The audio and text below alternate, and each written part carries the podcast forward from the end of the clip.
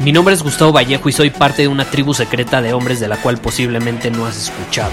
Somos hombres de acción más que de palabras, expresamos nuestra verdad aun si el mundo no está de acuerdo con ella. Invertimos en nosotros mismos todos los días y le damos la bienvenida al riesgo.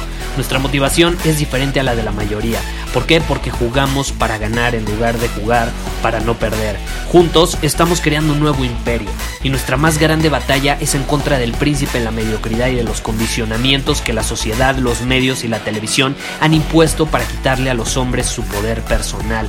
Si le preguntas a las personas normales, a la sociedad y a las escuelas, te dirán que estamos locos y que somos rebeldes. Y sí, tienen razón.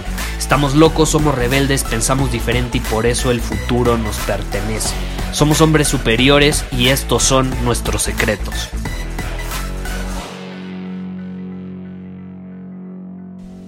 A lo largo de este podcast ya hemos analizado qué es un hombre inferior, qué es un hombre superior, cuáles son las características de un hombre inferior, cuáles son las características de un hombre superior.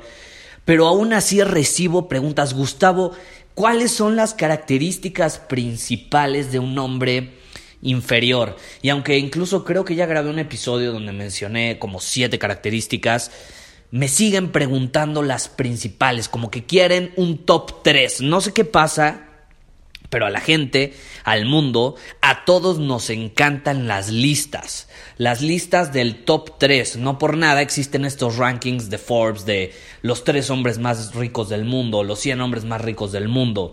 Existe como el ranking de las canciones más escuchadas del momento, los artistas más escuchados del momento, los podcasts más descargados del momento. Y nosotros tenemos la ventaja de que gracias a ti nos hemos mantenido en el top 10 durante los últimos seis meses al menos. Entonces estoy muy agradecido por eso. El punto es que a la gente le encantan los rankings. Entonces aquí vamos a hacer el ranking de las tres características principales de un hombre inferior y posiblemente después hagamos un ranking de las tres características principales de un hombre superior. Pero aquí es importante mencionar por qué decidí enfocarme primero en un hombre inferior, porque estas son características que tú quieres evitar tener, que tú quieres eliminar si es que las tienes en tu vida, que las quieres superar, trascender. Porque a veces es mucho más fácil dejar de hacer cosas que hacer cosas nuevas. Entonces, obviamente, antes de que te comparta las características de un hombre superior, que ya las debes saber después de más de 150 episodios, pero aún así este ranking vamos a empezar con el hombre inferior. ¿Qué te parece? Entonces, vamos a esto. Hay tres comportamientos principalmente, tres características que yo menciono comportamientos del hombre inferior. Y obviamente quieres evitarlas, como te mencioné y te las voy a mencionar rápido y luego vamos a hablar un poco sobre ellas. La número uno es buscar la validación de fuentes externas, buscar validación externa, principalmente ahí te va de parte de las mujeres, buscar la aprobación de personas que no sean tú mismo. Es una característica de un hombre inferior, ser un hombre necesitado. En pocas palabras, si podemos resumir esto, y de hecho las tres características hasta cierto punto, es ser un hombre necesitado. Ser un hombre necesitado. Porque la necesidad repele, la necesidad ahuyenta, la necesidad es un símbolo, o sea, simboliza que eres un hombre inferior y las mujeres principalmente lo pueden oler a kilómetros de distancia. ¿Cuál es la característica número dos? Sobre analizar las cosas. Sobre analizar las cosas. Analizar demasiado qué decisión debes tomar, si debes o no ir a una fiesta, si debes o no comenzar un proyecto, si debes o no hacer esto en alineación a, no sé, un objetivo que tengas, por ejemplo, ponerte en forma, si debes o no ir al gimnasio el día de hoy, si debes o no debes invitar a la chava a salir contigo, sobre analizar las cosas. Creo que está muy claro, ¿no? Y el siguiente es tratar de caerle bien a los demás. Y este va muy de la mano con el primero, pero no es igual. Uno es buscar la aprobación de los demás y el otro es tratar de que la otra persona se sienta bien. Y ahí te va, esta no es una mala característica en el sentido de que, ay, no debes tratar de, de hacer que los demás se sientan bien, sino que hay muchos hombres que ponen por encima de sus propias necesidades las necesidades de alguien de enfrente. O sacrifican su propia esencia para satisfacer la esencia de alguien de enfrente. Y cuando tú dejas de ser tú mismo, cuando tú dejas de serte fiel, ¿qué pasa? Estás sacrificándote por otra persona. Y esto suena muy romántico, a la gente le encanta este romanticismo de me, estoy dispuesto a sacrificarme por ti. Y créeme, es lo menos atractivo del mundo. Es lo menos atractivo del mundo. Quizá Disney ha intentado convencer a las mujeres de que ese es el camino, que el príncipe se sacrifica por ella. Pero al final del día, ellas pueden creer que se sienten atraídas hacia eso. Pero eso, por ejemplo, no las prende. No es lo mismo que una mujer se sienta atraída hacia ti por los condicionamientos de la sociedad que al final del día se sienta atraída sexualmente hablando. No es lo mismo, no es lo mismo la atracción sexual que la atracción por condicionamientos. No sé si me explico. Entonces es importante tener esto en claro. Tratar de caerle bien a los demás, tratar de satisfacer las necesidades de los demás sacrificando tu esencia, sobreanalizar las cosas y buscar la aprobación de otros son las tres características principales de un hombre inferior. Y muchas veces, hay que mencionarlo, los hombres intentan eliminar estas características de, de ellos, ¿no? Pero no les funciona, casi siempre fracasa. ¿Por qué fracasa esto? Y, esto es importante mencionarlo en el episodio. ¿Por qué la mayoría de los hombres, por más que son conscientes y por más que lo intentan eliminar de su vida, siguen cayendo en estos patrones, en estos comportamientos? Y se debe principalmente a dos causas. Eh, esto, o sea, la causa principal es que no están enfocándose en en el verdadero problema. ¿Cómo, cómo lo explico? Estas tres, estos tres comportamientos son síntomas del verdadero problema. Entonces, tratan estos síntomas como si fueran el problema en general, pero no es cierto. Son síntomas de una causa más profunda. Son síntomas de algo que va más allá de estos comportamientos. Tienen que ir a la fuente si realmente quieren eliminarlos de una vez por todas de su vida. Porque el que te enfoques en, estos comportamientos y te dejes llevar por ellos es como nada más rascar la superficie. Y a lo mejor los puedes eliminar con tu fuerza de voluntad por unos días, pero adivina que la fuerza de voluntad no es eterna. Está comprobado científicamente que tenemos cartuchos de fuerza de voluntad. Entonces va a llegar un momento donde esa fuerza de voluntad se va a acabar y ¡pum! Vas a volver al mismo patrón, vas a volver al mismo comportamiento.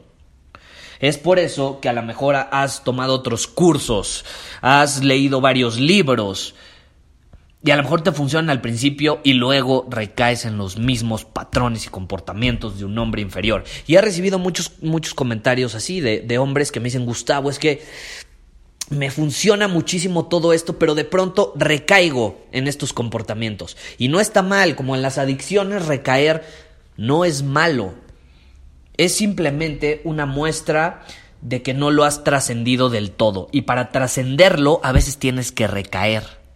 Es inevitable. Entonces no lo veas como algo malo, no te sientas mal, no te sientas culpable si caes en estos comportamientos, pero tienes que entender la causa principal de ellos. Y por ejemplo, si le preguntas a muchos terapeutas, pues te dirán que estos comportamientos se deben a que, o sea, estos comportamientos como sobreanalizar las cosas, eh, ser sumiso, ser un buen hombre, intentar caerle bien a todos, eh, intentar satisfacer a otros, pues vienen de patrones como reprimidos que al final del día eh, son provocados por falta de expresión. Muchos te van a decir eso, están reprimidos en tu cuerpo, porque tu cuerpo reprime las emociones, reprime lo que realmente está sucediendo. Entonces tú puedes intentar aparentar algo, pero como ya lo hemos mencionado, el cuerpo cuenta la historia de las personas. Y tu cuerpo, al reprimir emociones, al reprimir expresarse, o sea, al no expresarse, como es, o sea, tú al no expresar tu esencia estás reprimiéndola y se empiezan a generar ciertas tensiones a lo largo de, tu cuerpo, eh, puede ser en tu cuello, a muchos, dependiendo del tipo de emociones, se, se les eh, reprimen y, se tensa la parte del abdomen, otros la espalda, otros los hombros, en fin, otros los pómulos, hay, hay muchísimos tipos de tensiones, son como patrones reprimidos, que así se les llama. Y, y sí, eso puede ser. También hay otra fuente que te dice que eso se debe a traumas de tu infancia, se debe a falta de energía, se debe a que no estás expresando esta energía creativa, no, no vives con propósito. Porque vivir con propósito te permite sentirte más energético, más vivo más lleno de esta intensidad con ganas de conquistar el mundo. Entonces, un hombre sin propósito, ¿qué pasa? Se siente bajoneado, se siente sin rumbo, se siente sin dirección. Entonces, como no tiene rumbo, no tiene dirección, empieza a buscar esta dirección en, en, el exterior, empieza a buscarlo, en, eh, empieza a buscarla, perdón, en la aprobación de los demás. Busca que los demás lo guíen, lo dirijan.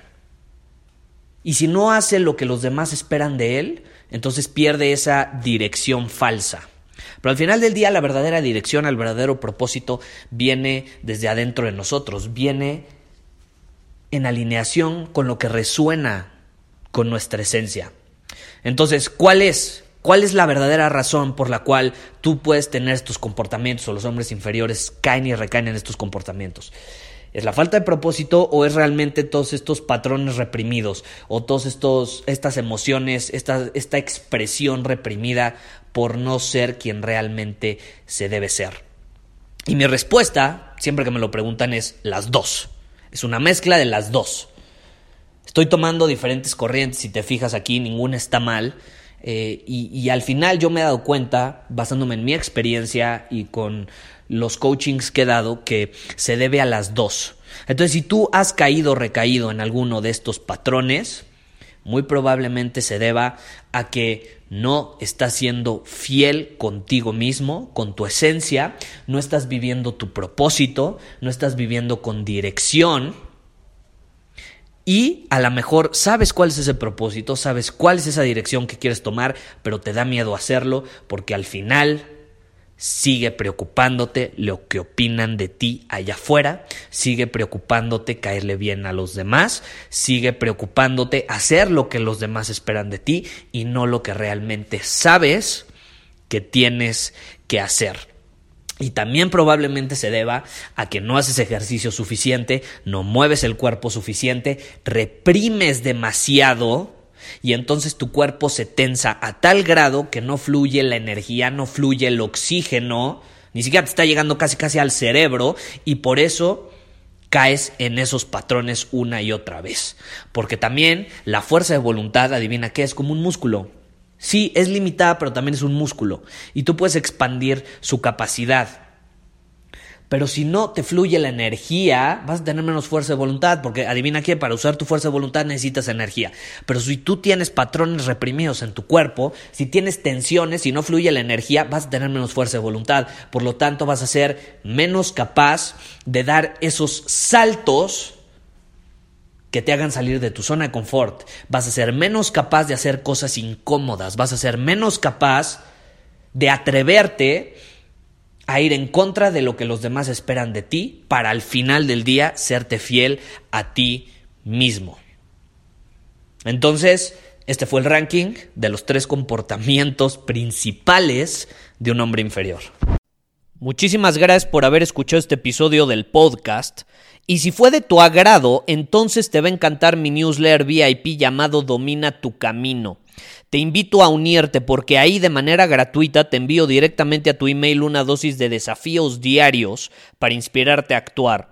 Además, ahí comparto también información que no puedo compartir abiertamente en ningún otro lugar. Y por si fuera poco, como suscriptor del newsletter vas a tener acceso anticipado a programas masterclass y eventos exclusivos que hacemos detrás de cámaras. Simplemente ve a mi Instagram, si no me sigues búscame como Gustavo Vallejo, envíame un mensaje privado con la palabra secreto, repito, la palabra secreto, y de ahí me encargo para que quedes registrado completamente gratis.